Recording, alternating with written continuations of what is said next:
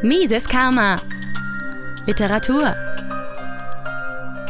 Sie hören die Einführung in das Buch Ludwig von Mises für jedermann, der kompromisslose Liberale von Thorsten Polleit.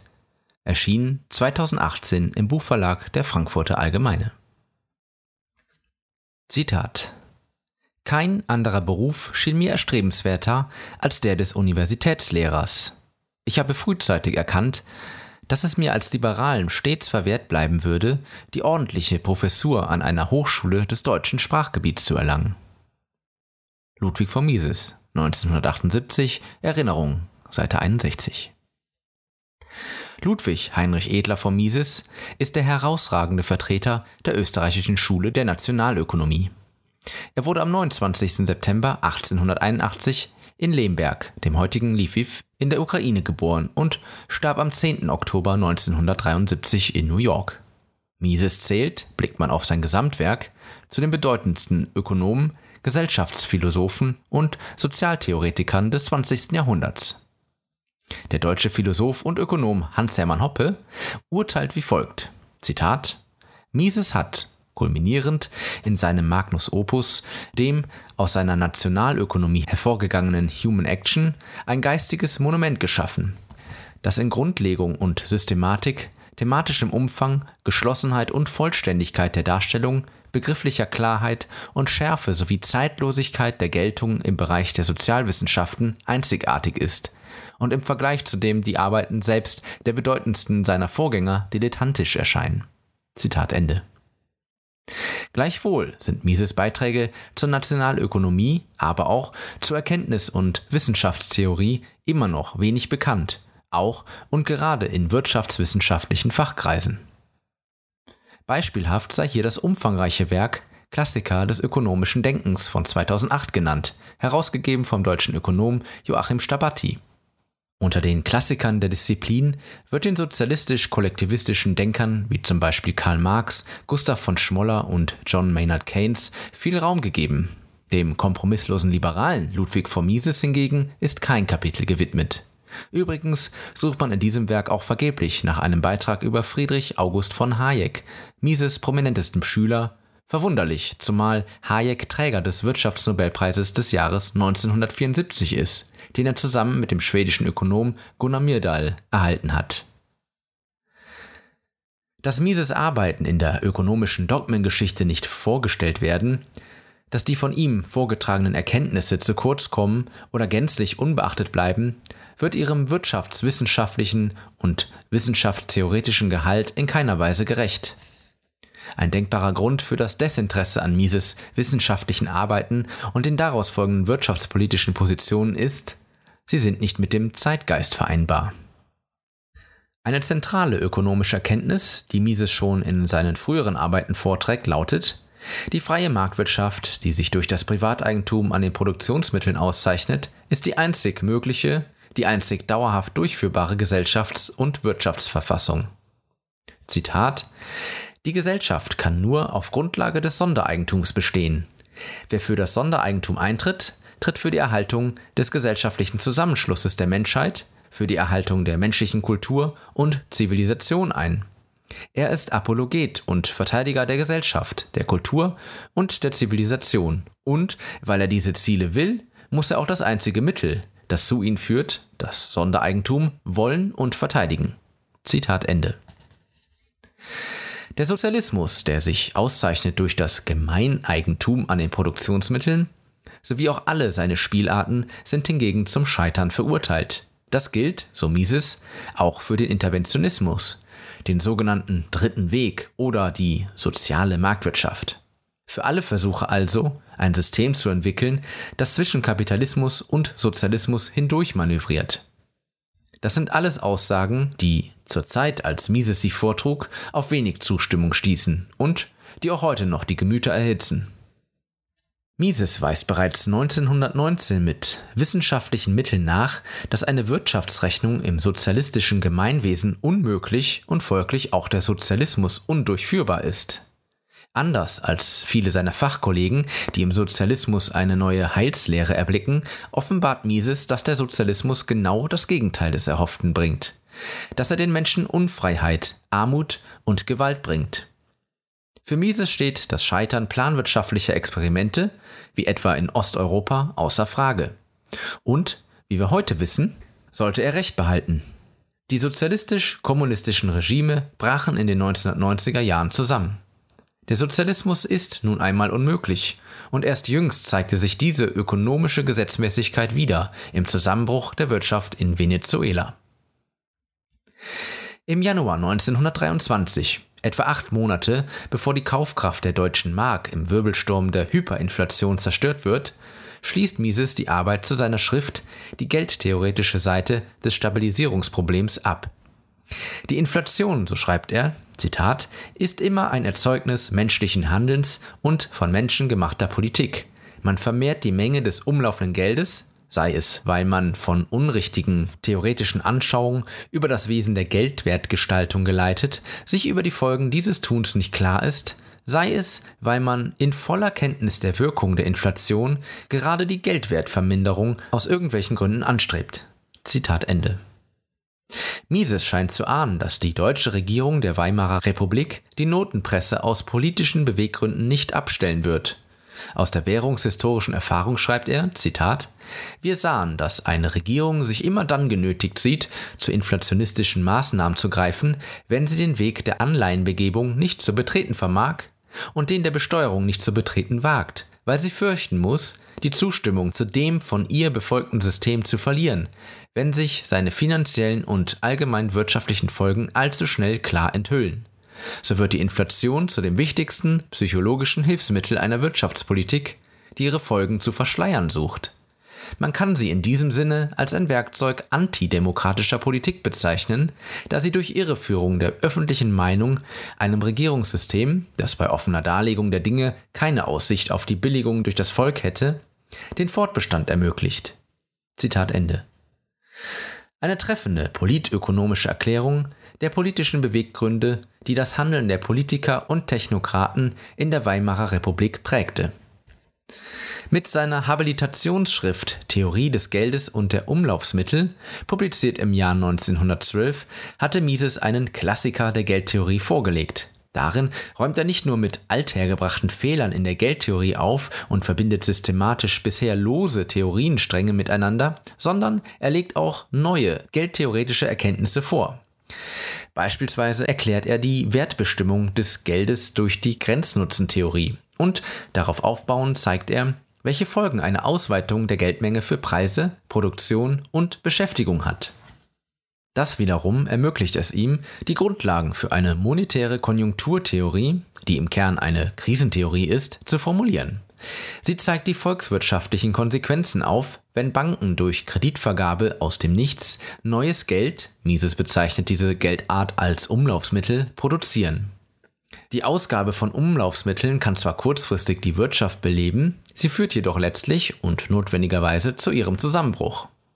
In Theorie des Geldes und der Umlaufsmittel arbeitet Mises auch heraus, dass Regierungen und Banken einen großen Anreiz haben, eine Inflationspolitik, Inflationismus, zu betreiben, dass sie bestrebt sind, Sachgeld in Form von Gold und Silber durch ihr eigenes, ungedecktes Papiergeld zu ersetzen.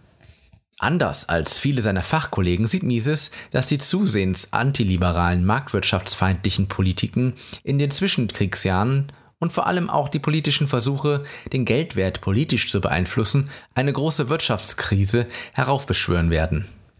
Seit 1926 gibt es in Europa einen Golddevisenstandard. Dahinter verbirgt sich jedoch ein Pseudo-Goldstandard, eine Währungsarchitektur, die bei genauer Betrachtung den Bezug zum Begriff Goldstandard gar nicht verdient. Das Verwenden von Gold im tagtäglichen Zahlungsverkehr ist durch staatliche Zwangsmaßnahmen stark eingeschränkt. Das umlaufende Geld in Form von sogenannten Umlaufsmitteln wird zusehends durch Bankkredite, durch sogenannte Zirkulationskredite geschaffen, denen keine echte Ersparnis gegenübersteht. Bereits Anfang 1927 gründet Mises das österreichische Konjunkturforschungsinstitut, das sich insbesondere mit den wirtschaftlichen Problemen der Zwischenkriegszeit befasste. 1928 veröffentlichte er den Aufsatz Geldwertstabilisierung und Konjunkturpolitik. Darin merkt er kritisch an, dass fortschrittlich gesinnte Zentralbanken fortwährend in das Marktgeschehen eingreifen, indem sie Zinsen und Goldmenge nach wirtschaftspolitischem Kalkül verändern. Diese Politiken müssen zu Störungen im Wirtschafts- und Finanzsystem führen und sich früher oder später in einer Krise entladen. Mises empfiehlt das Beenden dieser Politiken. Zitat Nur die Abkehr von diesem Wahn wird die periodische Wiederkehr der Konjunkturzyklen mit ihrer Peripetie der Krise beheben oder doch wenigstens mildern können. Zitat Ende. Doch gleichzeitig sind seine Zweifel, dass sein Ratschlag auch befolgt wird, unüberhörbar. Zitat den Männern, die das Verhalten der großen zentralen Notenbanken bestimmen, und den Führern der öffentlichen Meinung, unter deren geistigem Einfluss diese Männer stehen, wird die Konjunkturpolitik der nächsten Zeit ebenso überantwortet bleiben, wie dies schon in den vergangenen Jahren der Fall war. Zitat Ende. Es kommt, wie Mises befürchtet hat, zum Bust. Ende 1929, eingeleitet von einem Börsencrash, bricht die große Depression über die Vereinigten Staaten von Amerika herein. Sie breitet sich rasch auf viele Länder aus und reißt die Weltwirtschaft in den Abgrund. Mises wird früh zu einem kompromisslosen Befürworter des Liberalismus. Der, Zitat, Lehre von dem Zusammenhang der gesellschaftlichen Dinge und zugleich Anwendung dieser Lehre auf das Verhalten der Menschen in gesellschaftlichen Dingen. Er, der Liberalismus, verspricht nichts, was über das hinausgeht, was in der Gesellschaft und durch die Gesellschaft geleistet werden kann. Er will den Menschen nur eines geben. Friedliche, ungestörte Entwicklung des materiellen Wohlstandes für alle, um so von ihnen die äußeren Ursachen von Schmerz und Leid fernzuhalten, soweit das überhaupt in der Macht gesellschaftlicher Einrichtungen steht. Leid zu mindern, Freude zu mehren, das ist sein Ziel. Zitat Ende. Mises gibt unmissverständlich zu verstehen, dass für ihn der Staat kein Freiheitsgarant ist. Zitat Freiheit, wie sie die Menschen in den demokratischen Ländern der westlichen Zivilisation in den Hochzeiten des alten Liberalismus genossen, war nicht das Ergebnis von Verfassungen, Menschenrechtserklärungen, Gesetzen und Statuten. Diese Dokumente zielten lediglich darauf ab, die Freiheit, die sich zuvor durch die Marktwirtschaft fest etabliert hatte, gegen Übergriffe von Seiten der Amtsinhaber zu schützen. Keine Regierung und kein Bürgerrecht kann die Freiheit garantieren oder schaffen, anders als durch das Unterstützen und Verteidigen der fundamentalen Institution der Marktwirtschaft. Zitat Ende. Mises Liberalismuskonzept baut auf einer zentralen Forderung auf, dem unbedingten Respekt des Privateigentums. Daraus leitet er alle weiteren liberalen Grundprinzipien ab. Freiheit des Einzelnen, Freihandel, friedvolles Miteinander und Gleichheit vor dem Gesetz. Für ihn ist das Privateigentum unverzichtbar, damit ein Gemeinwesen produktiv und friedvoll funktionieren kann. Als praxisnaher, weltzugewandter Ökonom weiß er zudem, dass Menschen nicht perfekt sind, dass es immer wieder Personen gibt, die das Privateigentum ihrer Mitmenschen missachten, es unterwandern oder sogar ganz abschaffen wollen. Es besteht also die Notwendigkeit, Leben, Leib und Privateigentum vor Übergriffen, vor Aggressoren zu schützen. Der Schutz des Eigentums liegt dabei nicht nur im Interesse der Eigentümer, sondern auch im Interesse der Gemeinschaft. Die Sicherheit des Lebens, der Gesundheit und des Privateigentums gegen gewaltsame Angriffe zu schützen, darin sieht Mises die Aufgabe des Staates, und zwar ausdrücklich nur in dieser Aufgabe. Er wächst aus dieser Schlussfolgerung nicht aber ein Dilemma, was ist davon zu halten, wenn der Staat die Beschützerrolle in Form einer Zwangsmonopolstellung erhält? Was folgt daraus, wenn der Staat zum ultimativen Rechtssetzer und Sprecher in einem Territorium gemacht wird, ausgestattet mit dem Recht zur Besteuerung? Eine paradoxe Situation entsteht. Der Einzelne hat ein unveräußerliches Recht auf Freiheit. Doch genau diese Freiheit wäre dahin, wenn er auf Gedeih und Verderb einem Zwangsmonopolisten ausgeliefert wird, der bestimmt, was Recht und Gesetz ist, und der zudem auch noch den Preis festlegt, der andere für seine Beschützer, Rechtsetzungs- und Rechtsprechungsdienste zu bezahlen haben. Der Einzelne wäre damit de facto seines Privateigentums beraubt. Er wäre nur noch Eigentümer qua Duldung durch den Staat, wäre zum Fiat-Eigentümer degradiert. Der Einzelne wäre einem Machtmissbrauch durch den Zwangsmonopolisten schutzlos ausgeliefert. Und es ist ganz logisch, dass ein Staat als territorialer Monopolist für Rechtsetzung und Sprechung mit der Macht zur Besteuerung sich immer weiter ausdehnt zu Lasten der Freiheit und des Privateigentums der zu beschützenden. Ordnungspolitisch gesinnte liberale Denker erkennen dieses Dilemma an und versuchen es zu lösen. Sie empfehlen, die Staatsmonopolmacht durch Verfassungsregeln und Gewaltenteilung im Zaume zu halten. Mises bietet eine andere Lösung an. Sie lautet, jeder Gemeindeverband, ja im Grunde, wenn es möglich und praktikabel ist, jeder einzelne Staatsbürger soll das Recht haben, aus dem Staat auszutreten, wenn er es wünscht. Mises fordert damit nicht nur ein Selbstbestimmungsrecht der Nation, etwas, das heutzutage weitgehend akzeptiert ist, sondern er fordert es für jeden einzelnen Bürger, soweit dies irgendwie möglich und praktikabel ist. Eine Empfehlung, die selbst in klassisch liberalen Kreisen nur selten zu vernehmen ist. Mit einem solchen Sezessionsrecht wird die Missbrauchsmacht des Staates gegenüber seinen Bürgern entschärft. Der Staat bzw. diejenigen, die seine Gewalt und Machtbefugnisse innehaben und ausüben, unterliegen einem strengen Anreiz, sich im Interesse der einzelnen Bürger zu verhalten. Tun sie das nicht, droht Abwanderung der Unzufriedenen. Mit einem Sezessionsrecht schiebt Mises der Möglichkeit, die Demokratie zu missbrauchen, einen Riegel vor. Die Minderheit ist nicht mehr bedingungslos der Tyrannei der Mehrheit ausgeliefert. Der Staat, den Mises als akzeptabel ansieht, ist folglich kein unbeschränkter Zwangsmonopolist. Er ist auf die Rolle des Beschützers der Freiheiten und des Eigentums des Einzelnen wirksam beschränkt. Was Mises von anderen Ökonomen, auch von vielen, die zur österreichischen Schule der Nationalökonomie zu zählen sind, absetzt, ist die wissenschaftliche Methode, die er seinen nationalökonomischen Arbeiten zugrunde legt.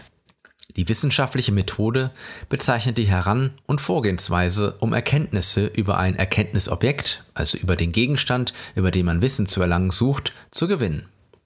Die intensive Auseinandersetzung der Österreicher mit der Methodenfrage geht auf Karl Menger zurück und markiert gewissermaßen die Geburtsstunde der österreichischen Schule der Nationalökonomie. Menger löst 1883 mit seiner Schrift Untersuchungen über die Methode der Sozialwissenschaften und der politischen Ökonomie den Methodenstreit aus. Er weist mit Nachdruck die historische Schule, die im Deutschen Reich die unangefochtene Methode der Volkswirtschaftslehre ist, als wissenschaftlich ungeeignet zurück. Mises knüpft an Mengers Position an, der bereits problematisiert hatte, die naturwissenschaftliche Methode kritiklos auf die Nationalökonomie zu übertragen. Mises fordert einen methodologischen Dualismus und spricht sich damit gegen die populäre Idee einer Einheitswissenschaft aus. Das menschliche Handeln, die ökonomischen Phänomene müssen in einer Weise mit dem einer Methode analysiert werden, die sich grundlegend unterscheidet von der Analyse von Steinen, Planeten oder Molekülen. Wie erklärt sich Mises Position? Die Erklärung beginnt mit dem sogenannten methodologischen Individualismus, den bereits Karl Menger als Grundlage des nationalökonomischen Denkens eingefordert hatte. Der methodologische Individualismus steht für die Einsicht, dass das menschliche Handeln stets ein individuelles ist. Gruppen und Kollektive handeln nicht. Massenphänomene lassen sich gedanklich stets zurückführen auf das Handeln des Einzelnen. Der Weg zur Erkenntnis des Ganzen führt folglich stets über das handelnde Individuum. Zitat Unsere Untersuchungen setzen beim einzelnen Menschen und seinem Verhalten in einer bestimmten Lage ein. Wenn Sie, die Wissenschaft, dann von diesem Ausgangspunkte weiterschreitend dazu gelangt, alles Geschehen, an dem menschliches Handeln beteiligt ist, in ihr Begriffsgebäude einzubeziehen, so gibt sie doch die Bezugnahme auf das Handeln des Einzelnen niemals auf. Zitat Ende. Aus dem methodologischen Individualismus folgt eine wichtige Erkenntnis. Menschliches Handeln lässt sich ohne Rückgriff auf Ideen im Sinne von Vorstellungen oder Theorien nicht sinnvoll verstehen. Es lässt sich nicht bestreiten, weder mit Erfahrungswissen noch mit logischen Mitteln, dass das menschliche Handeln durch Ideen bestimmt wird. Zitat, aller Hohn und Spott der Positivisten kann die Tatsache, dass Ideen wirklich existieren und ursprüngliche Faktoren sind, die den Gang der Geschehnisse formen, nicht beseitigen. Zitat Ende. Was aber bestimmt die Ideen, die das menschliche Handeln leiten? Eine wissenschaftliche Gesetzmäßigkeit, eine regelmäßige, konstante Abfolge zwischen Ideen und den sie bestimmenden äußeren, biologischen, chemischen oder physiologischen Faktoren lässt sich nicht aufspüren. Zitat wir können die notwendige Verbindung zwischen einem äußeren Ereignis und den Ideen, welches es innerhalb des menschlichen Geistes erzeugt, nicht entdecken. Zitat Ende. Diese Aussage lässt sich mit logischen Mitteln nicht widerlegen. Daraus folgt, dass das menschliche Handeln als das ultimativ Gegebene anzusehen ist, das keiner Letztbegründung mehr zugänglich ist und von dem das nationalökonomische Denken seinen Ausgangspunkt widerspruchsfrei nehmen kann. Der methodologische Individualismus führt damit letztlich zu einer ganz zentralen Einsicht, die Mises Wissenschaftsprogramm prägt. Die wissenschaftliche Methode in der Nationalökonomie muss sich unterscheiden von der wissenschaftlichen Methode, die in den Naturwissenschaften angewandt wird. In der Naturwissenschaft sind die Erkenntnisobjekte Naturphänomene, Atome, Zellen, Planeten, das Wetter etc. Das Ziel der Naturwissenschaft ist es, naturgesetzliche Zusammenhänge, also Regelmäßigkeiten, Reproduzierbarkeit im Sinne von Ursache-Wirkung zu erkennen. Dazu werden Hypothesen, wenn dann Aussagen, formuliert, die dann im Zuge von Experimenten getestet werden. Durch das Testen versucht man aber nicht nur Erkenntnis aus der Erfahrung, Beobachtungen zu gewinnen, man versucht auch den Wahrheitsgehalt dieser Erkenntnisse anhand von Erfahrungen zu überprüfen. Mit anderen Worten, die Naturwissenschaft wird als Erfahrungswissenschaft verstanden und praktiziert. Genau dieser Ansatz ist, so Mises, in der Nationalökonomie nicht anwendbar. In den Naturwissenschaften lassen sich in der Tat reproduzierbare Experimente machen, also Versuche unter gleichen Bedingungen. Beispiel: Chemikalie A wird mit Chemikalie B vermischt und das führt zu einer bestimmten Reaktion. Derartige wiederholbare Experimente sind im Bereich des menschlichen Handelns nicht möglich. Warum? Die Erkenntnisobjekte der Naturwissenschaft, Planeten, Steine, Moleküle etc., haben keine Ziele und Absichten, haben keine Wünsche und keine Vorlieben. Sie können nicht zwischen verschiedenen Handlungsweisen wählen. Sie können auch nicht ihre Ansichten und Vorlieben im Zeitablauf verändern. Atome und Mineralien bewegen sich oder sie werden bewegt in einer bestimmten Art und Weise von den auf sie einwirkenden Faktoren. Ihre Reaktion auf einen Stimulus lässt sich daher prinzipiell bemessen bzw. vorhersagen. Es lassen sich hier konstante, quantifizierbare Ursache-Wirkungsbeziehungen aufspüren. Ganz anders verhält es sich in der Wissenschaft des menschlichen Handelns. Menschen verfolgen Ziele, sie haben Wünsche und Vorlieben. Sie wählen zwischen verschiedenen Handlungsalternativen. Zudem findet das menschliche Handeln unter einer Vielzahl von Einflussfaktoren statt. Es ist nicht möglich, einen Faktor zu verändern, während man die anderen Faktoren konstant hält, wie das bei Laborexperimenten der Fall ist.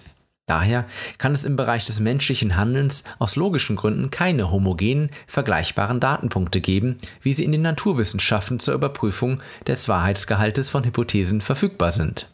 Entscheidend ist jedoch letztlich die Einsicht, dass der Mensch lernen kann.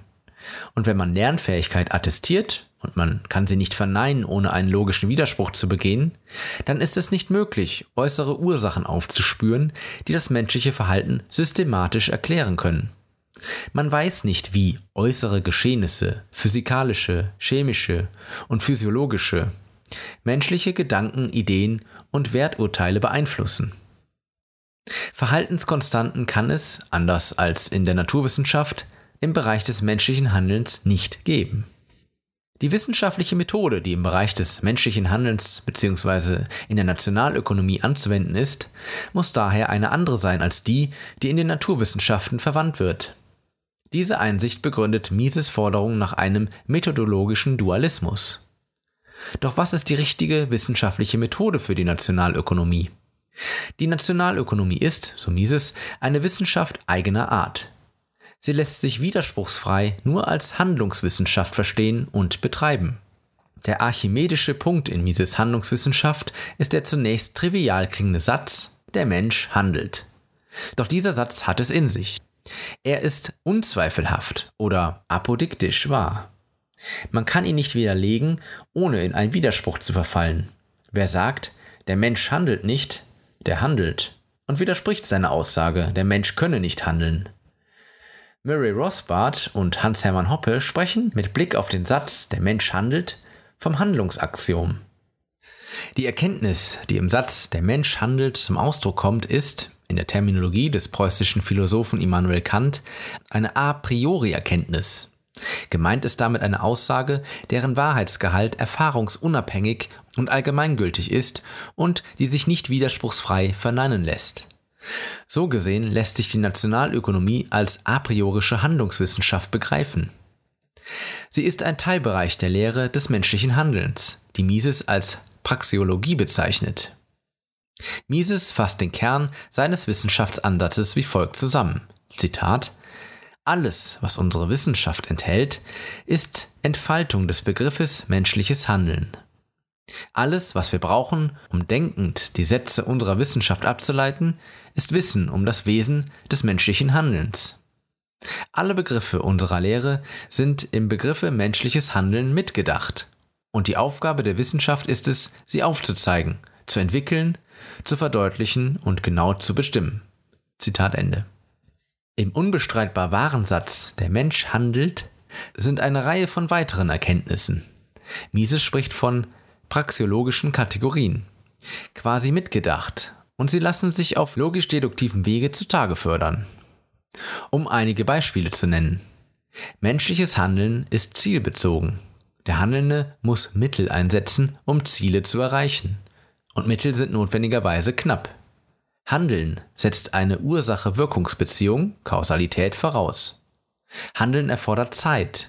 Der Handelnde zieht eine frühere Erfüllung seiner Ziele einer späteren vor.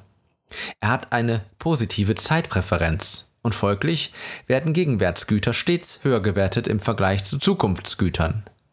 Menschliches Handeln findet unter Unsicherheit statt. Der Grenznutzen eines Gutes, das ist der Nutzen einer zusätzlichen Gütereinheit, nimmt mit zunehmendem Gütervorrat ab. Auch Begriffe wie Kosten und Ertrag, Gewinn und Verlust sind im Satz Der Mensch handelt logisch enthalten. Mises a priorische Handlungswissenschaft macht damit ökonomische Fragestellungen zu wissenschaftlich entscheidbaren Wahrheitsfragen. Man muss nicht herumexperimentieren, um einsehen zu können, ob eine ökonomische Theorie wahr oder falsch ist. Man kann es durch praxeologisches Denken erkennen. Man führe sich die folgenden Aussagen vor Augen. Erstens, freiwilliges Tauschen ist für alle daran Beteiligten vorteilhaft. Zweitens, der Grenznutzen eines Gutes nimmt mit steigendem Gütervorrat ab. Drittens, ein Ansteigen der Geldmenge erhöht die Güterpreise, und zwar notwendigerweise über das Niveau, das sich ohne eine Ausweitung der Geldmenge einstellen würde. Viertens, ist der Mindestlohn höher als der markträumende Lohn, gibt es unfreiwillige Arbeitslosigkeit. Der Wahrheitsgehalt dieser voranstehenden Aussagen lässt sich durch praxeologisches Denken zweifelsfrei feststellen. Es hat weitreichende Konsequenzen, wenn die Nationalökonomie als a priorische Handlungswissenschaft verstanden und praktiziert wird.